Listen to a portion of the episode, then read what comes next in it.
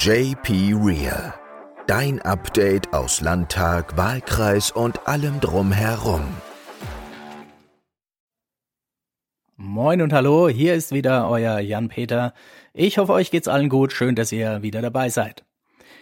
Ja, Rückblick auf meine vergangene Woche. Diese stand größtenteils im Zeichen der Mobilität, im Zeichen der Verkehrspolitik. So war ich äh, beispielsweise vergangenen Samstag auf Einladung der SPD im Kreis Esslingen, dort auf deren Kreisparteitag, ähm, hab dort an einer Podiumsdiskussion zum Thema Zukunft des ÖPNV in der Region Stuttgart teilgenommen. Ähm, nächstes Jahr wird dort auch der Regionalverband ähm, neu gewählt. Der wird dort direkt gewählt, anders als hier im Rhein-Neckar-Kreis. Und die beschäftigen sich auch mit dem ÖPNV, mit den S-Bahnen, mit den Stadtbahnen, ähm, ja, mit den Busverbindungen. Und das war eine ganz interessante Diskussion mit den regionalen Akteuren, mit Vertretern aus dem Regionalverband. Und herzlichen Dank an die SPD Esslingen für die Einladung. Es hat mir auf jeden Fall Spaß gemacht.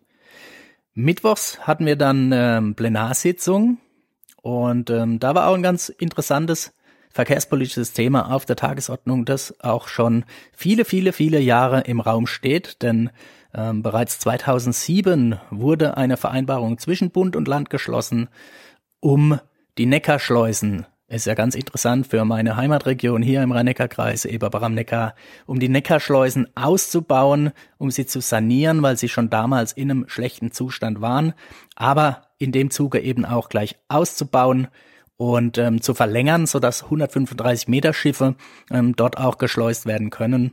Und ähm, ja, das wurde 2007 vereinbart zwischen Bund und Land.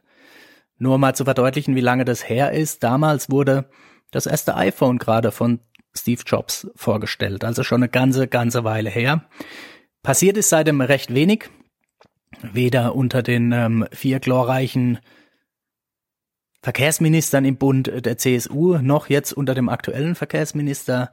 Ähm, und dieser hat sogar jetzt ähm, relativ direkt verlauten lassen, dass er nur noch die Schleusen sanieren möchte. Das ist auch extrem wichtig, denn der Zustand ist wirklich, wirklich schlecht mittlerweile. Ähm, der Ausbau spielt aber keine Rolle mehr und ähm, das bedeutet für uns, ja, dass er wahrscheinlich auch in absehbarer Zeit, sprich in den nächsten 10, 20 Jahren gar nicht stattfinden wird. Ähm, gerade in einer Zeit, wo man den Güterverkehr tatsächlich auch auf einer Bundeswasserstraße wie der Neckar bringen muss, weil eben die Straßen überlastet sind, weil die Schienen schon überlastet sind und ähm, man alle Möglichkeiten nutzen muss, die es gibt. Schade, Mehr Details ähm, könnt ihr euch aber dazu auch in den sozialen Netzwerken ähm, nochmal anhören. Dort gibt's dann auch meine Rede zum Nachhören.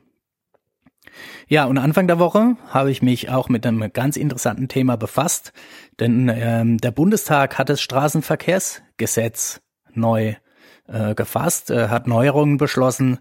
Ähm, das Straßenverkehrsgesetz ist also die Grundlage für weitere Verordnungen, die darauf beruhen, wie die allseits bekannte Straßenverkehrsordnung.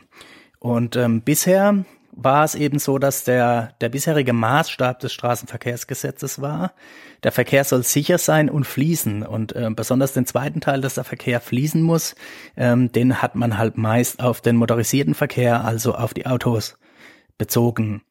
Jetzt ähm, kann man sagen, wurde das geöffnet. Es gibt weitere Ziele in dem Straßenverkehrsgesetz, ähm, die maßgeblich eine Rolle spielen sollen, wie Gesundheit, wie aber auch ähm, eine städtebauliche Entwicklung und Klima- und Umweltschutz. Ähm, außerdem soll es mehr Entscheidungsspielräume für Länder und vor allem auch für Kommunen geben, ähm, die dann individuell, je nachdem, was vor Ort eben Sache ist, was vor Ort äh, relevant ist, Tempo 30 einführen können. Ähm, es soll eine Grundlage geschaffen werden für ein besseres Parkraummanagement. Ähm, es soll aber auch mehr der Fokus eben weg vom reinen Autoverkehr auf beispielsweise auch Rad- und Fußverkehr gelenkt werden. Ich denke, das ist ein Schritt in die richtige Richtung. Ähm, jetzt schauen wir mal, was in der Straßenverkehrsordnung noch erneuert wird. Auch da gibt's bereits einen Entwurf, der noch durch den Bundesrat muss. Ich bin gespannt. Angebracht wäre es jedenfalls, dass wir das alles ein bisschen moderner und an die heutige Zeit angepasst aufstellen. Soweit mal von mir für diese Woche. Vielen Dank fürs Einschalten. Seid gern auch nächste Woche wieder dabei. Macht's gut. Euer Jan-Peter. Höre auch nächste Woche wieder rein bei JP Real, deinem Update aus Landtag, Wahlkreis und allem drumherum.